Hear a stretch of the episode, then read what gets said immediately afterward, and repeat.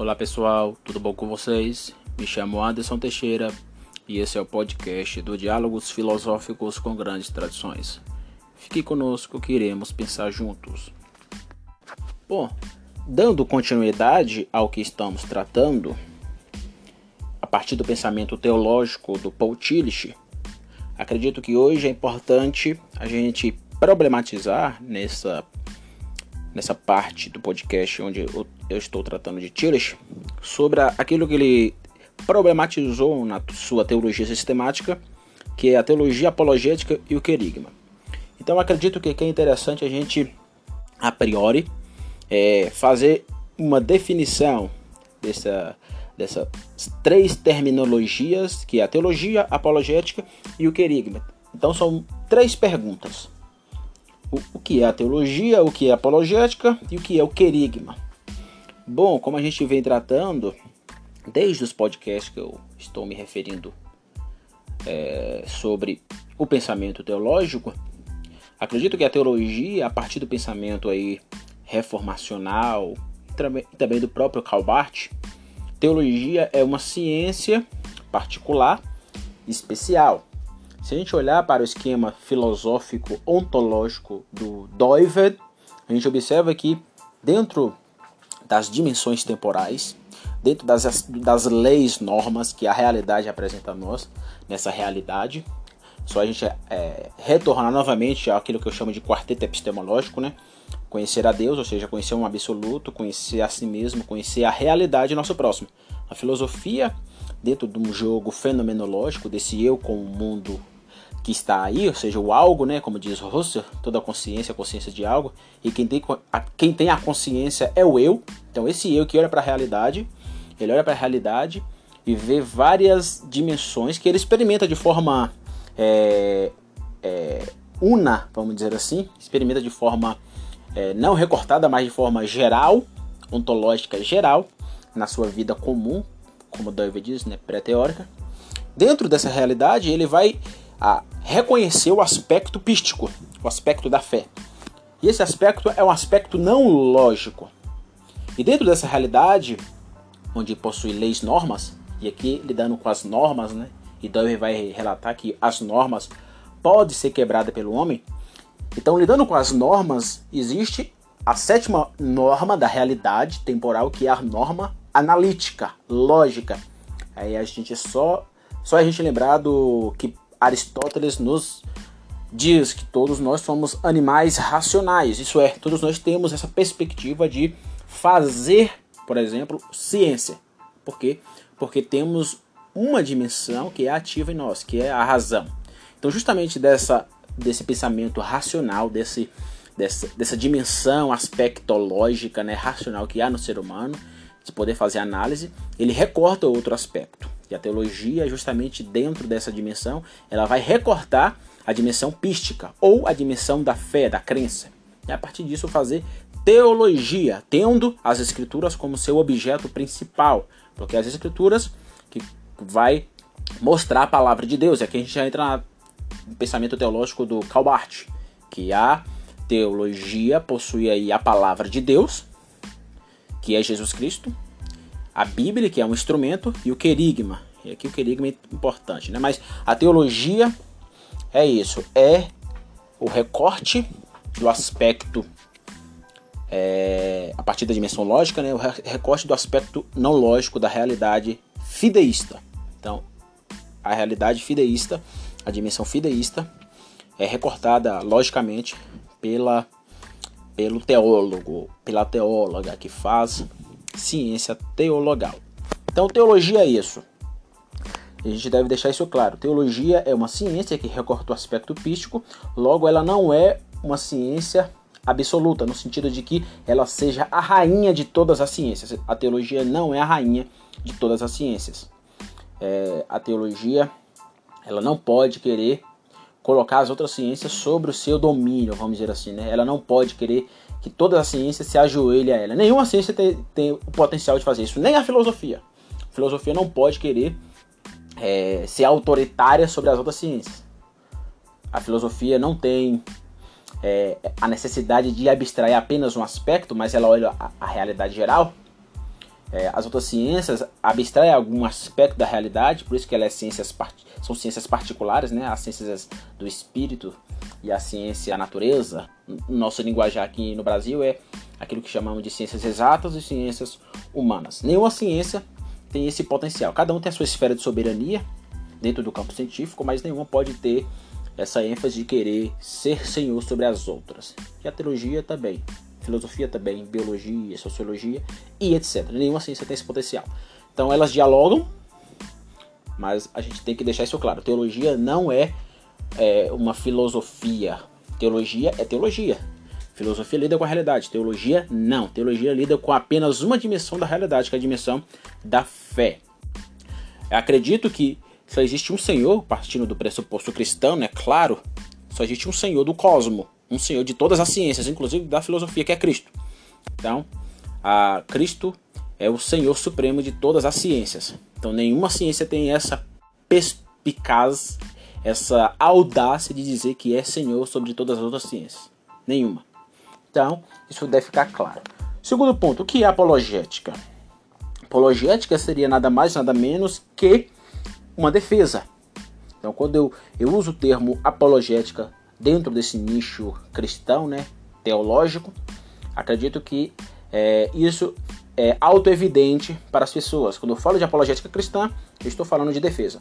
Mas acredito que apologética não é só para cristão. Todo ser humano, por estar ativo no aspecto fideísta, significa que todas as pessoas no mundo, no globo, são ativos no aspecto da fé. Isso significa que elas são fideístas, mesmo aqueles que não negam, ou que negam, melhor dizendo, a fé todas essas pessoas têm crenças.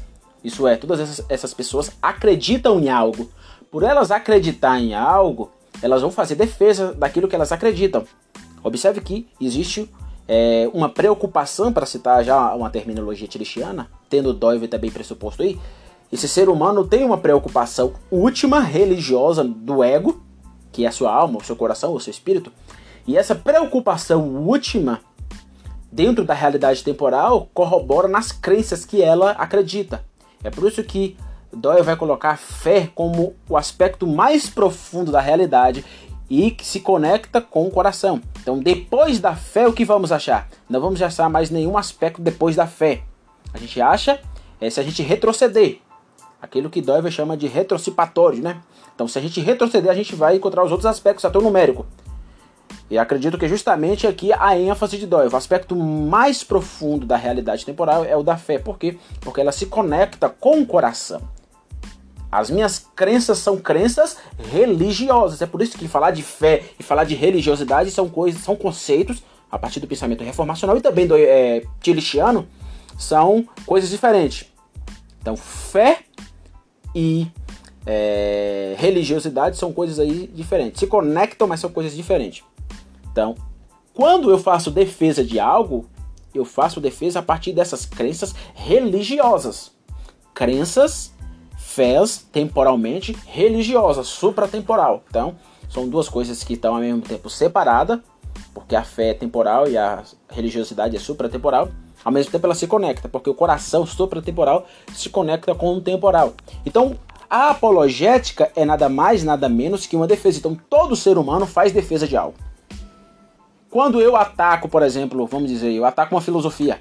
Eu ataco essa filosofia porque eu quero defender aquilo que eu creio, aquilo que eu acredito, aquilo que meu eu fideísta e religioso acredita.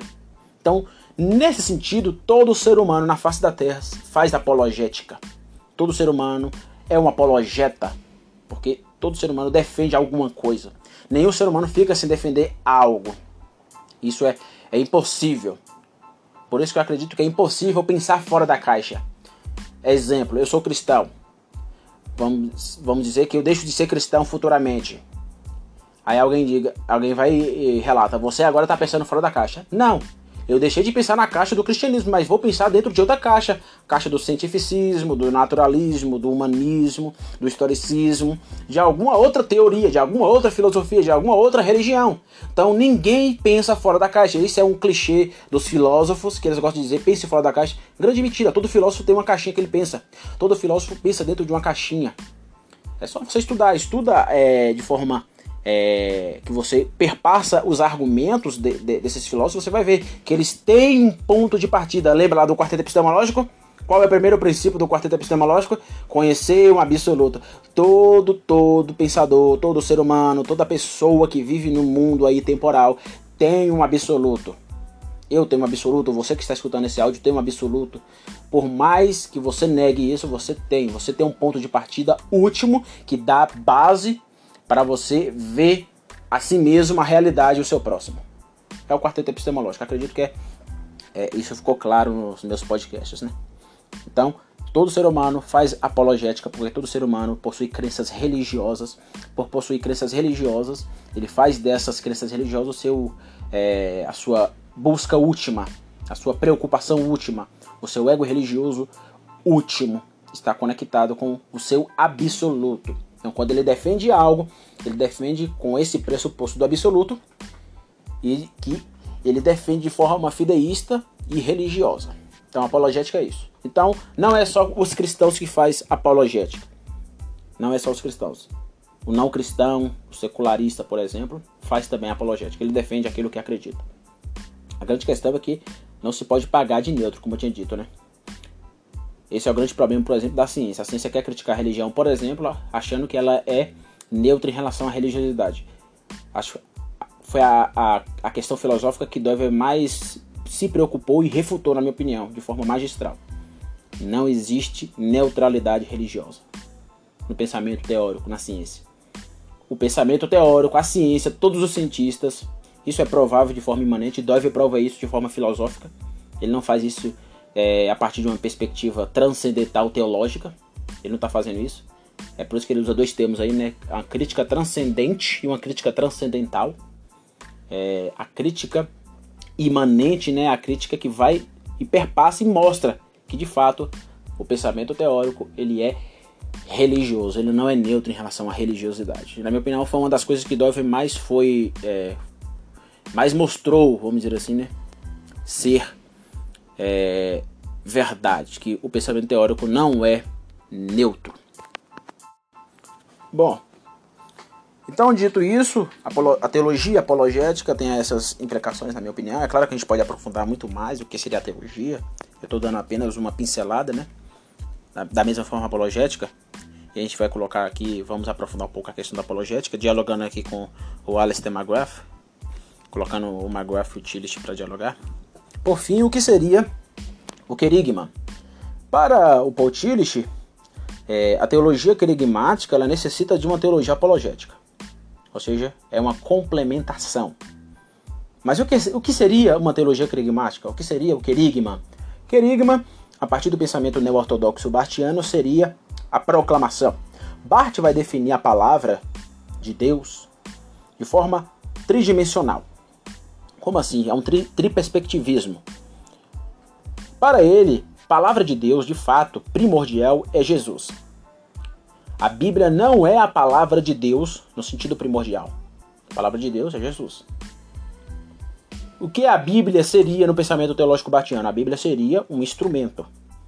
A Bíblia é o instrumento que dá é, vazão, que mostra, é o principal documento que temos que mostra o Cristo. Então, a Bíblia não é a palavra de Deus. E aqui a gente poderia lidar com aquele negócio, né? Muita gente cita isso. Bart diz que a Bíblia não é a palavra de Deus, torna-se a palavra de Deus. Isso está certo. Como assim está certo, Anderson? Veja bem. É, partindo da, do pensamento da cosmovisão cristã, qual é a cosmovisão cristã? Criação, queda e redenção em Cristo Jesus. Isso é, houve uma criação, houve uma queda no pecado afetando o coração religioso do ser humano. E há uma redenção em Cristo Jesus, tirando a apostasia, esses corações estão é, jogados, né? Foram jogados, melhor dizendo.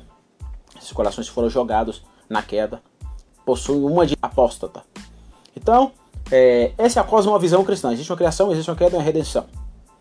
Então, se o homem ele nasce naturalmente um ser quedal, né, para usar um neologismo que eu gosto de usar, se ele nasce com a quedalidade implícita, ou melhor, explícita, explícito, né, em seu coração, isso significa que tudo que vem do Deus, a partir da percepção reformada, reformacional, que não sei como você se refere, mas a partir da pessoa reformada, se todo ser humano naturalmente ele nasce contra Deus, ele precisa do Espírito Santo para tirar o seu dessa experiência, né, que é o muito importante, precisa dessa experiência é, experiência pentecostal para tirar o estado de apostasia e ele ser justificado, passar pelo processo de santificação para no fim ser glorificado, se ele precisa desse processo, logo quando esse ser humano natural, quedal, afetado pelo pecado, olha para as escrituras, ele não olha como palavra de Deus. É um livro qualquer. E ele está certo? Sim. Quando alguém que não é cristão, que não passou pela experiência da conversão, e a experiência é importante, a gente não pode reduzir o cristianismo a um racionalismo, a um racionalismo é, subjetivo, isso é um reducionismo. Tem que lidar com a experiência, porque a experiência é um fato, a êxtase é um fato na é, perspectiva cristã.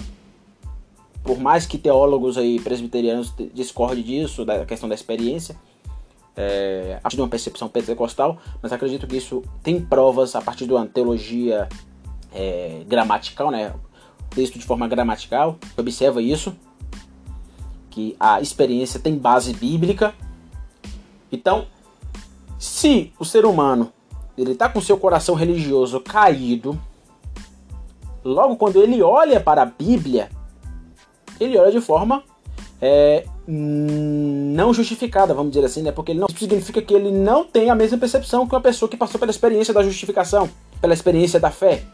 Para citar um termo mais moderno, pelo salto, né? Como diz aí o próprio Kierkegaard o salto na fé, o salto para além de qualquer coisa, o salto no absurdo, como fez Abraão quando levou seu filho para ser sacrificado, o salto no grande absurdo que é o salto na fé.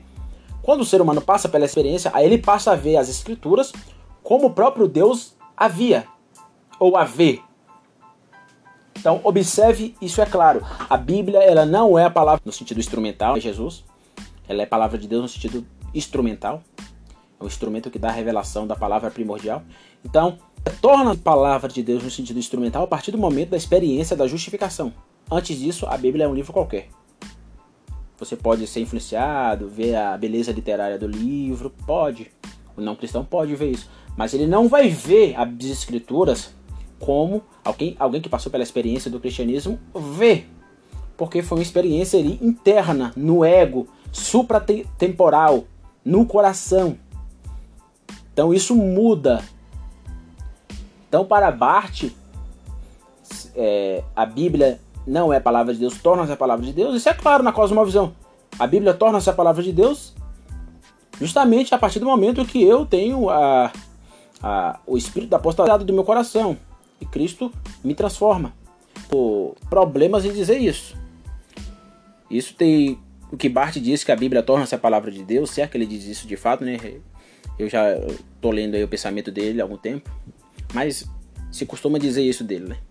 Que Bart diz que a Bíblia torna-se a palavra de Deus. Bom, eu, de forma lógica, acredito que isso não tem nenhuma implicação liberal, como alguns teólogos fundamentalistas colocam. E se ele diz isso de fato, ele está certo.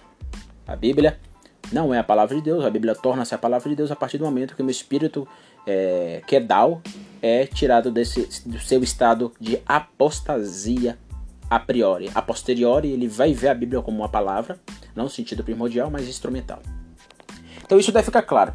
E por fim, é, se a Bíblia não é, é a palavra de Deus no sentido primordial, ela é um instrumento, o que seria o querigma? O querigma é a proclamação, é onde se mistura tudo como eu é, dou ênfase ao Cristo primordial e às Escrituras como instrumento? A partir do querigma. Então, na proclamação, eu misturo tudo isso. Porque é impossível conhecer a Jesus, isso é um princípio epistemológico. Quem discorda disso tem que estudar um pouco filosofia e é, é a teoria da epistemologia. Porque é impossível falar de Jesus a partir do princípio epistemológico, sem e as escrituras. Ah, eu não preciso da Bíblia para falar com Jesus, para lidar com Jesus. Então, sinto muito, você está quebrando um princípio epistemológico. Porque todo ser humano é naturalmente um ser conhecedor. Então, como eu vou falar de um ser que eu não conheço? E como eu conheço? A partir da epistemologia. Eu preciso conhecer. E aqui entra a dimensão, é, a norma né, que diz o Doiver, que é a norma linguística. A norma linguística é a nona norma da realidade que Doiver nos revela, que mostra a questão de que o texto bíblico linguístico mostra a carne. É uma dança, né? Da carne com a letra. Dos textos com Cristo Supremo. Então isso deve ficar claro. Então é no querigma que, eu, que nós misturamos tudo isso a partir da norma linguística.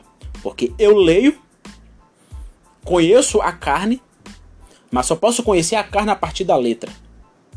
Se eu digo que conheço a carne sem passar pela letra, eu estou quebrando um princípio epistemológico que é implícito no ser humano, que é o princípio de se conhecer. Naturalmente, somos seres conhecedores, desejamos conhecer. Isso é natural do ser humano. Todo ser humano é um animal conhecedor, né? Para citar aí, para fazer um, um corroborar aquilo que Aristóteles diz do animal racional, todos nós somos animais conhecedores. Desejamos conhecer. Então, não se pode falar de Jesus sem as Escrituras. Não se pode ir a Jesus sem passar pela letra. E aqui o documento das Escrituras é importantíssimo. Porque Deus, o Deus totalmente outro, inspirou esse texto o dogma da inerrância é discutível. Se você usa a, princípios da ciência ciência gramática, né? Porém, é o documento mais fiel, porque Deus inspirou as escrituras para mostrar o Cristo. A Bíblia sem Jesus não vale de nada. Eu sei que isso assusta muitos, ainda mais se alguém for influenciado pelo pensamento fundamentalista, vai achar isso um absurdo, mas a grande verdade. Tire Jesus da Bíblia, você vai achar, vai encontrar um livro apenas de moralidade, ética, porque Jesus é o foco. Ah, se eu discordo de você, então leia o que Paulo diz em Colossenses. Leia Colossenses. Ah, eu discordo de você, então leia Hebreus, o capítulo de Hebreus. Eu discordo de você, só ler. O remédio para para aqueles que discordam de que a Bíblia sem Jesus não vale de nada, é, é Colossenses. A própria Bíblia refuta isso. O próprio Jesus diz nisso, né? Que ele é a, o, o verbo, a carne, que o texto linguístico dá testemunho. Então, Jesus, a própria fala de Jesus, narrada pelos apóstolos, a carta aos Colossenses, capítulo 1 de Hebreus e vários outros textos eu poderia citar aqui, mas são explícitos refuta a ideia de que é, aqueles que acham que a Bíblia é o texto como se fosse a palavra primordial, sendo que se tirar Jesus, ela perde todo o sentido. Então é isso, teologia, apologética e querigma. E para encerrar, vamos fazer tá aqui fazer um diálogo é, citando o próprio Paul Tillich e o próprio Alistair McGrath. Né? No livro escrito pelo Alistair McGrath, Apologética Cristã no século XXI, é um livro da capa verdinha, um livro muito bom. O McGrath vai dizer que existe aí três formas é, de fazer apologética. Três formas interessantes, que é a, a forma clássica, a forma pressuposicionalista e a forma criativa. Então vamos ver um pouco dessas três formas e colocar Tillich em diálogo com o próprio Maguire. Na forma clássica, existe aí, dentro dessa percepção, duas grandes cosmovisões e uma é a totalidade, onde o cristianismo faz parte. Como assim, Anderson? Nas palavras de Alistair McGrath, é, apologética clássica, ela entendia que existia uma cosmovisão geral, secular, macro, totalizante, e dentro dessa cosmovisão macro, dessa racionalidade cosmovisionária macro, há uma há a nossa cosmovisão cristã, né? Então, é uma está dentro, né, dessa cosmovisão geral, a cosmovisão cristã. Então ela engloba a cosmovisão total secular dentro do, desse, desse círculo. Né? Então existe um círculo maior da cosmovisão secular e um círculo menor da cosmovisão cristã, ou seja, a cosmovisão cristã está dentro dessa cosmovisão geral secular. Então a apologética clássica entendia assim é, o seu diálogo né, com o mundo. Já a apologética pressuposicionalista, com grande influência aí do teólogo e filósofo Cornelius Antil, entendia que existia duas cosmovisões que são antagônicas e não, não se conectam, justamente por causa da queda. Então ele diz por causa da queda há dois reinos, há o reino quedal e o reino redencional. O reino quedal é o reino que não passou pela, pela redenção, e o reino redencional é aquele que passou pela justificação. Então existe uma racionalidade secular e existe para, para melhor dizendo, o Alistair McGrath, ou melhor, para o Cornelius Van Til, né? Existe uma racionalidade secular e uma racionalidade cristã. Então, não há ponto de contato.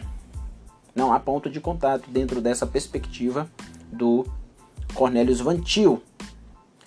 Ele enfatizava a total descontinuidade entre as concepções secular e a concepção cristã de mundo. Existe dois reinos aqui. Não é só o McGrath, mas o Dove discorda disso. No livro Raízes da Cultura Ocidental, Dove vai dizer, eu tenho essa frase gravada porque me marcou muito. Dove vai dizer que sim, existe dois reinos. O reino secular e o reino cristão. Nas palavras do Dove, o reino é, da luz e o reino das trevas. Existe. Só que a graça comum muda tudo. Eu sempre interpreto, a partir de, da percepção cristã, que Deus nos deu duas Bíblias. A Bíblia, que é a letra que revela o Cristo, né? Que eu tinha citado o próprio Bart relatando isso. A Bíblia como instrumento, Jesus como a palavra primordial, que essa Bíblia dá testemunho. E essa Bíblia lida com o Cristo e lida com a graça especial lidando com aqueles que passa pela redenção e entra para o reino do seu amor. E em segundo lugar, há o reino das trevas, é aquele lado que é Dal. Esse reino das trevas é aquele que não foi não passou pela redenção, pela justificação em Cristo Jesus. Então não tem a percepção cristã de mundo. Doiver vai enfatizar isso. É tanto que o próprio Cornelius Van Til teve influências de Hermann Doiver. Eu sempre brinco que todos os caminhos levam a Doyle, né? Nos últimos tempos. Se você analisar muitos reformados hoje, tem alguma influência é, do pensamento reformacional. Então, o Vantil tem razão. Existe dois reinos. Só que para Vantil não existe ponto de contato. Só que a graça comum muda tudo. A graça comum muda tudo. Porque Dove vai dizer que existem esses dois reinos mas eles se misturam. Por que eles se misturam? Aí entra a segunda Bíblia, porque existe a realidade. Aí aqui eu retorno novamente à ideia do quarteto epistemológico. A realidade é uma Bíblia geral, onde todo ser humano tem capacidade, por causa do mandato cultural, eu estou sendo bem reformado aqui, né? Por causa do mandato cultural, todo ser humano ele tem capacidade de ler a segunda Bíblia. Ele pode ir à primeira Bíblia e ver como um livro qualquer, e isso é normal por causa do espírito quedal, da quedalidade que há no coração do ser humano. Então é normal o não cristão não ver é, a Bíblia como o cristão vê, é normal. A gente não pode se assustar com isso. Mas a realidade está aí. Todos, independente da sua religião, independente das suas crenças filosóficas, independente das suas cosmovisões, independente do que ele diga, do que ele faça, do que ele é, todos têm capacidade, por causa do mandato cultural e da graça comum, todos têm capacidade de ler a segunda Bíblia. Isso significa que não existe é, aquilo que é secular e aquilo que é sagrado. Existem dois reinos, e dentro desses dois reinos, Deus está atuando. Deus governa os dois reinos. Por isso que a gente não pode falar, por exemplo, de música do mundo e música da igreja. Não existe isso. A música da igreja é a música do mundo, porque a esfera de soberania da igreja está no mundo, não está em Marte, né? Então não podemos falar disso. Então, segundo Doive, é por causa da graça comum que maldição e trevas, ou melhor, maldição e bênção, ele diz isso, em né? raízes da cultura ocidental, se mistura. Isso é, é um baque para os, alguns fundamentalistas. Por causa da leitura da segunda Bíblia, que é a realidade, graça comum, na sua graça comum, melhor dizendo, reino das trevas e reino da luz se misturam. E aqui entra a apologética criativa, que é a apologética que o Alistair McGrath defende, e que Paul Tillich também vai dar ênfase. A apologética do Tillich, apesar do seu neoliberalismo, ele era bem neoliberal, mas a apologética do Tillich tem certa semelhança com aquilo que McGrath defende. Então, partindo de Doiver, de que existe um diálogo, existe ponto de contato, existe uma mistura entre trevas e luz, entre o reino não cristão e o reino cristão, o McGrath vai também enfatizar isso, que existe uma cosmovisão secular e uma cosmovisão cristã, e existe o ponto de contato uma mistura que a gente pode chamar a partir do próprio McGrath de uma apologética, de, uma, de um ponto de contato criativo.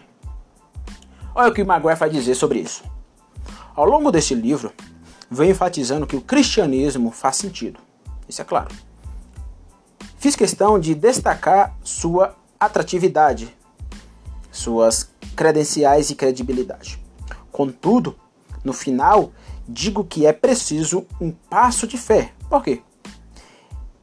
Examinemos uma situação extraída da vida real, tomando como exemplo da vida do Sheldon Van Auken, que estudou literatura inglesa nas universidades de Halle e Oxford. Foi na Universidade de Oxford que Van Auken conheceu a fé na primavera de 1951 sob a orientação cordial de C.S. Lewis. O dilema de Hanauken era o seguinte: o cristianismo parecia provável. Ele parecia ter aquela espécie de sensação de verdade.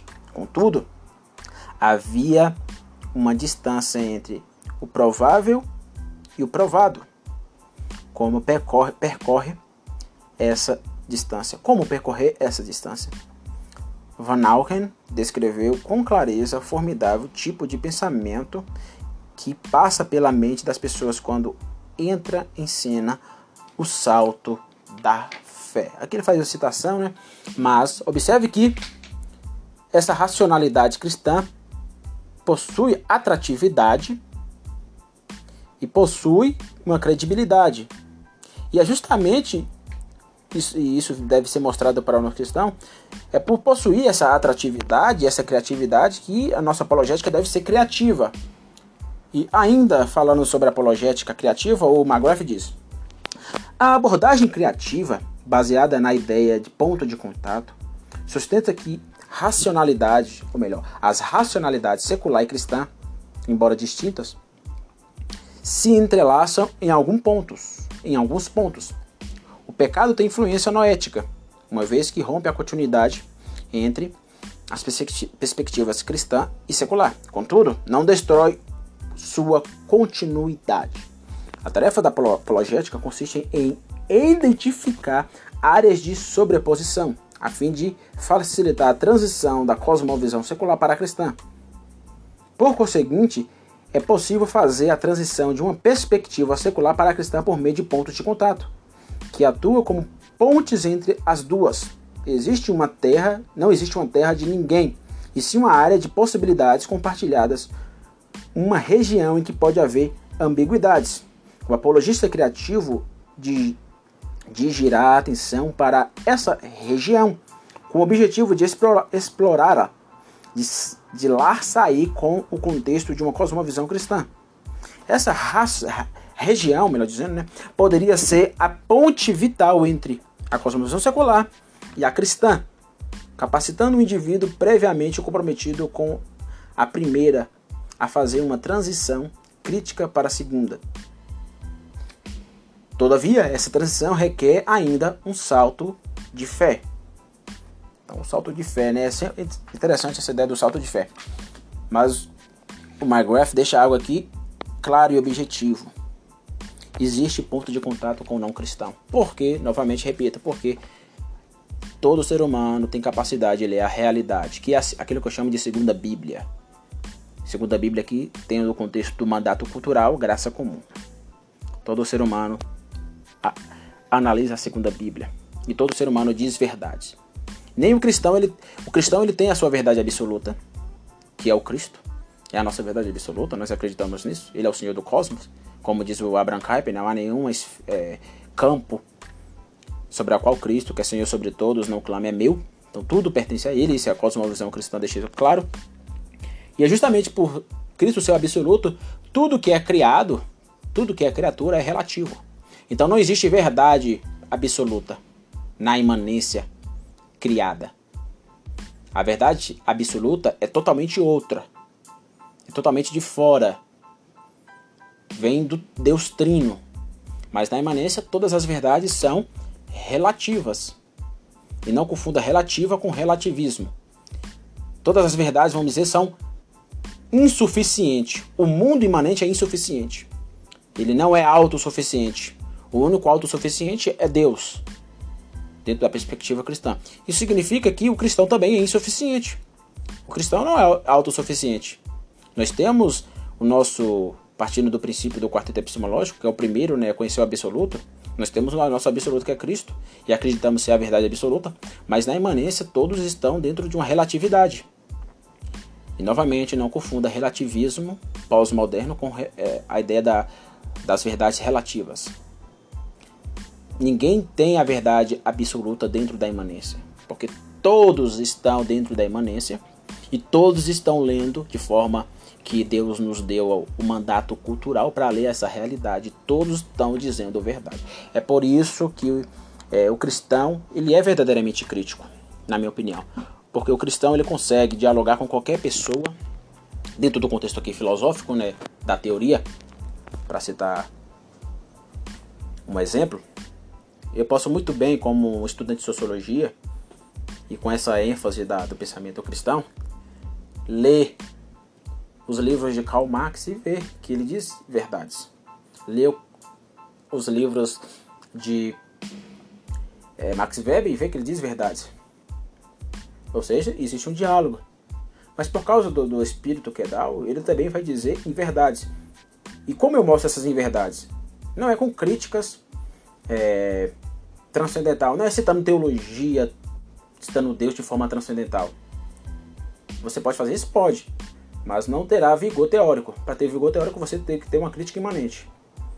É por isso que dói é importante. Então não, não é somente eu chegar lá, você está influenciado pela queda, então você está errado. Não é isso. É mostrar os problemas, os reducionismos que os pensadores possuem, os pensadores não cristãos. Mas eu não posso ver somente queda. Essa é a grande questão. Eu não posso ver somente bonança. É o princípio do diálogo. O princípio do diálogo é esse. Não existe é, diálogo se eu apenas demonizar o outro. O outro não cristão. Também não existe diálogo se eu apenas divinizar o outro. Diálogo só é possível com qualquer pessoa, qualquer livro que você for ler, independente do autor que seja, para novamente usar a metáfora, pode você pode estar tá vendo o diabo na sua frente. Para usar a metáfora, é metafórico, viu? Você pode estar tá vendo o diabo na sua frente.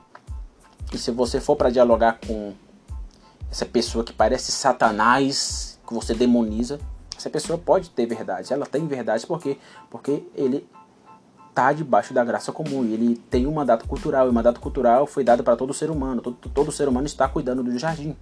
Então é por isso que o mundo não sucumbe. É por isso que se é, entrar um presidente de direita ou de esquerda, o mundo vai continuar funcionando dentro do contexto político, porque todos estão debaixo da graça comum. É claro que contextos onde a graça comum é diminuída por causa do espírito fascista autoritário, mas a gente pode, por influência da cosmovisão, mesmo influenciar, mesmo se o não cristão não se converter, por isso que deve é importante, né? ele, a gente pode influenciar para tentar trazer uma, uma visão não tão reducionista para as pessoas não cristãs.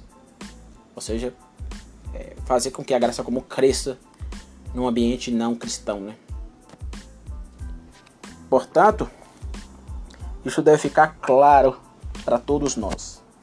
A apologética criativa é uma apologética que dialoga. É uma apologética que não fica somente atacando o outro. É uma apologética que lida com o outro. E a teologia é importante. Por exemplo, o pensamento teórico, todos nós temos que ter, o cristão, digo, né? Todo cristão que faz uma defesa apologética do, da sua percepção de mundo, ele precisa ter um conhecimento teológico. Como eu vou é, estudar sociologia com perspectiva cristã sem, sem me aprofundar na teologia? Eu tenho que ser, ser profundo na teologia, me aprofundar na filosofia e a partir disso construir teoricamente uma sociologia cristã. Reformar a sociologia como Dove fez na filosofia, reformar a filosofia, reformar a biologia, sem abandonar os, a ciência, o caráter científico de cada área. Esse é o grande desafio hoje para os cristãos. Não é transformar, por exemplo, a sociologia em uma teologia. Não é fazer isso. A gente não pode estrupar as outras áreas, porque as outras áreas da ciência têm a sua soberania e deve ser respeitada. A teologia não pode querer ser, sair mandando em tudo e estrupar outras áreas do conhecimento. Isso não pode ser feito. Então, teologia, apologética, querigma é isso, e a questão da apologética criativa, tanto o McGrath quanto o Doiver dá base para isso, discordando aí do Cornelius Vantil, né?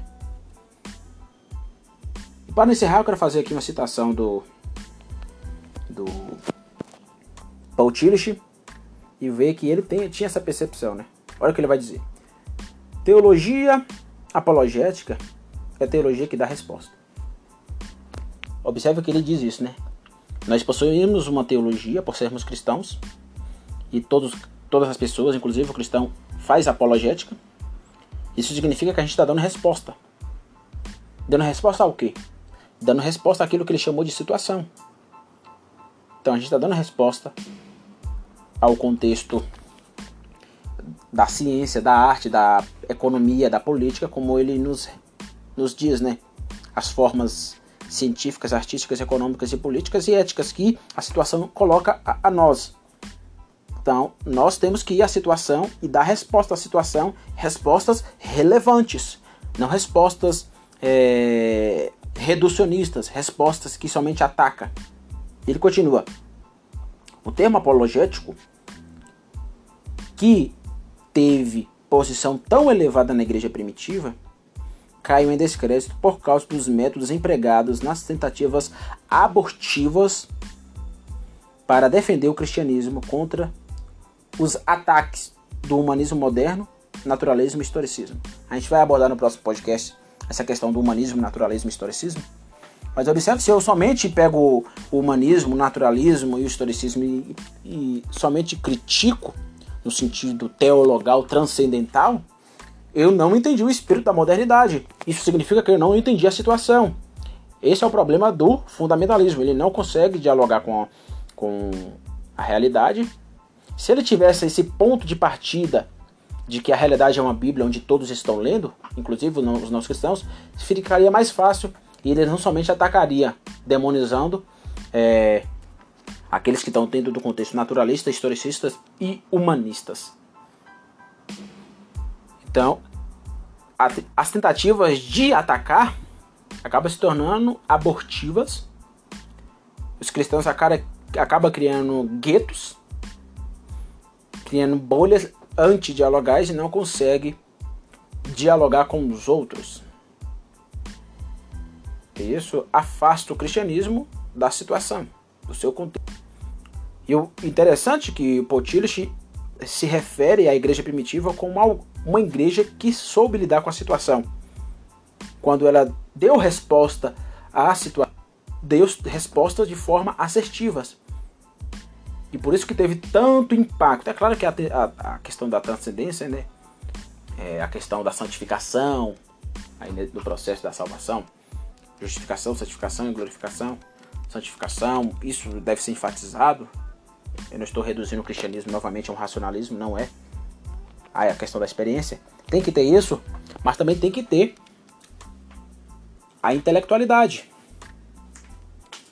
Tem que ter o intelecto pensando. Como diz o próprio Alistair McGrath, é, ser cristão não é cometer suicídio intelectual. Ser cristão é ser inteligente. Todos os cristãos devem ser inteligentes. Cão do tempo todo aqueles que discordam. Veja bem, analise. Você pode até discordar, mas veja que aquele que você ataca deve ter momentos de verdade. Deve ter momentos de verdade. Você não pode demonizar o outro. Isso é uma marca hoje do nosso período. Só erramos olharmos, por exemplo, para a polarização que o Brasil vive, que a gente vai ver isso. Cristão que defende Bolsonaro demoniza quem defende isso. Críticas tanto a Bolsonaro quanto a Lula. Mas isso não significa. As pessoas que defendem um ou outro são demônios.